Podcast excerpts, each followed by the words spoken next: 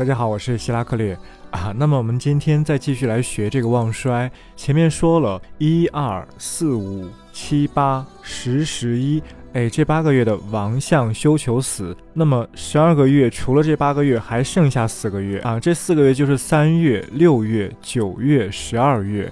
这四个月之所以放在一起，哎，今天去讲，是因为他们都是，是因为他们分别是每个季节的最后一个月。啊，每个季节的最后一个月，它的五行是土。这四个月三六九十二，它们的五行都是土啊，它们有一定的共性啊，还有一些小细节需要去讲。好，我们开始说，接触过紫微斗数的啊，八字的或者六爻的，应该都知道三个词语。第一个词叫做四马之地，第二个词叫做四败之地，第三个词叫做四木之地。这三个词什么意思呢？其实很简单，我以前不是说过吗？古代人使用孟、仲、季三个字来分别代表第一个月、第二个月和第三个月啊。我是说每个季节的啊，比如春季的第一个月，它就叫孟春，哎，春季的第二个月叫仲春，春季的第三个月叫季春，其他的季节都一样。好，那么大家先记三个词啊。第一个词叫做四孟之地，所谓的四孟之地，就是四个季节中的第一个月。春的第一个月，夏的第一个月，秋的第一个月，冬的第一个月啊，这四个月合在一起叫做四梦之地，也叫做四马之地啊。为什么叫做四马之地？我们以后再说，因为涉及到一个神煞叫做驿马。好，继续四仲之地，就是四个季节中的第二个月，春的第二个月，夏的第二个月，秋的第二个月，冬的第二个月，这四个月合称四仲之地。也叫做四败之地啊，同样的，这也不先说，大家知道就行。因为四败之地它涉及到咸池、沐浴、桃花等等一些神煞，我们以后再讲。好，继续最后一个四季之地。四季之地顾名思义啊，就是指四个季节的第三个月或者最后一个月，春的第三个月、夏的第三个月、秋的第三个月、冬的第三个月。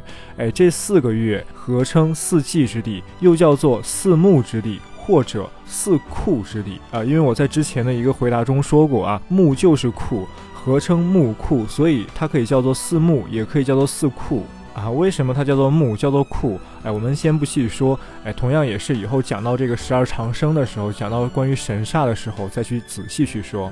好，我们今天说旺衰。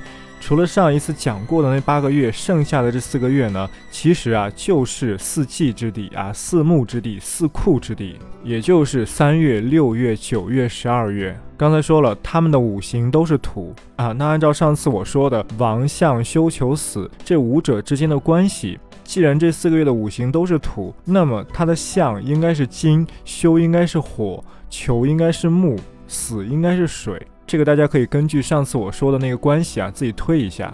好，我再重复一遍：三月、六月、九月、十二月，也就是辰月、未月、戌月、丑月这四个月，他们的王相休囚死本应该是土王、金相、火休、木囚、水死。哎，他们四个月都应该是，因为他们的五行是同一个嘛，都是土嘛，所以他们的这个王相休囚死理应是一样的。但是呢，这里有一个不同需要注意：三六九十二辰未戌丑这四个月，他们都是分别作为每个季节的最后一个月。而每个季节的最后一个月，虽然它在气势上已经往下一个季节去转变了，但是它仍然留有本季节的比较明显的特征。哎，比如春季的最后一个月，每年的三月，它现在的这个气候啊，已经开始向夏天去转变了，哎，转变了一部分了。但是呢，它也仍然是春季啊，它也仍然保留了春季的一部分特征啊，这是一个很浅显的道理啊，自然的物候。所以说呢，对于四季之地啊，四木之地、四库之地，古代人呢又因时制宜啊，规定了一个比较独特的技巧。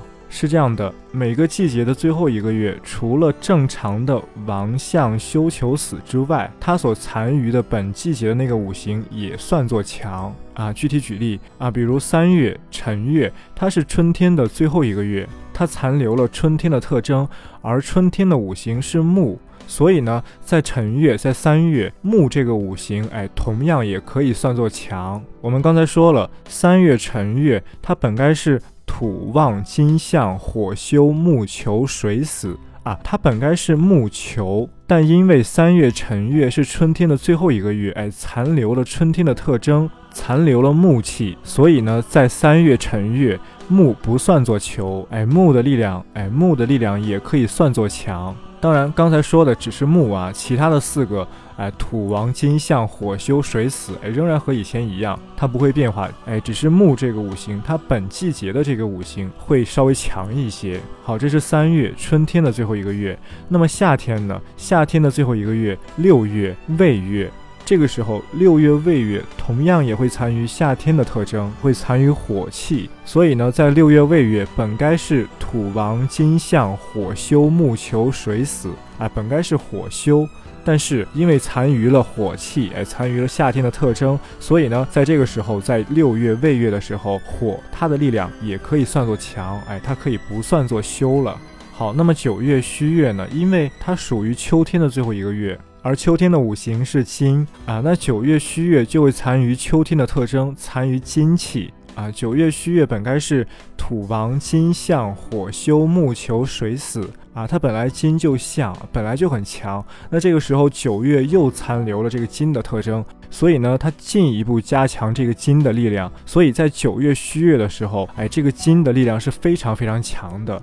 好，那最后一个十二月丑月，它是冬天的最后一个月。冬天的五行是水啊，十二月丑月就残余了冬天的水气。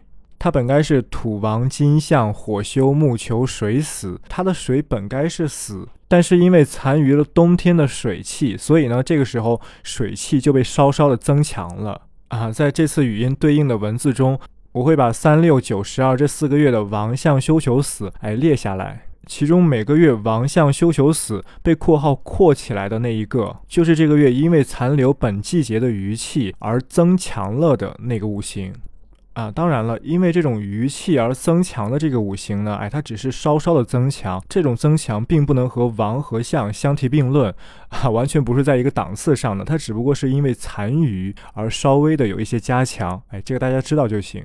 好，到这里十二个月的旺衰啊就已经全部说完了。啊，那么明天再见。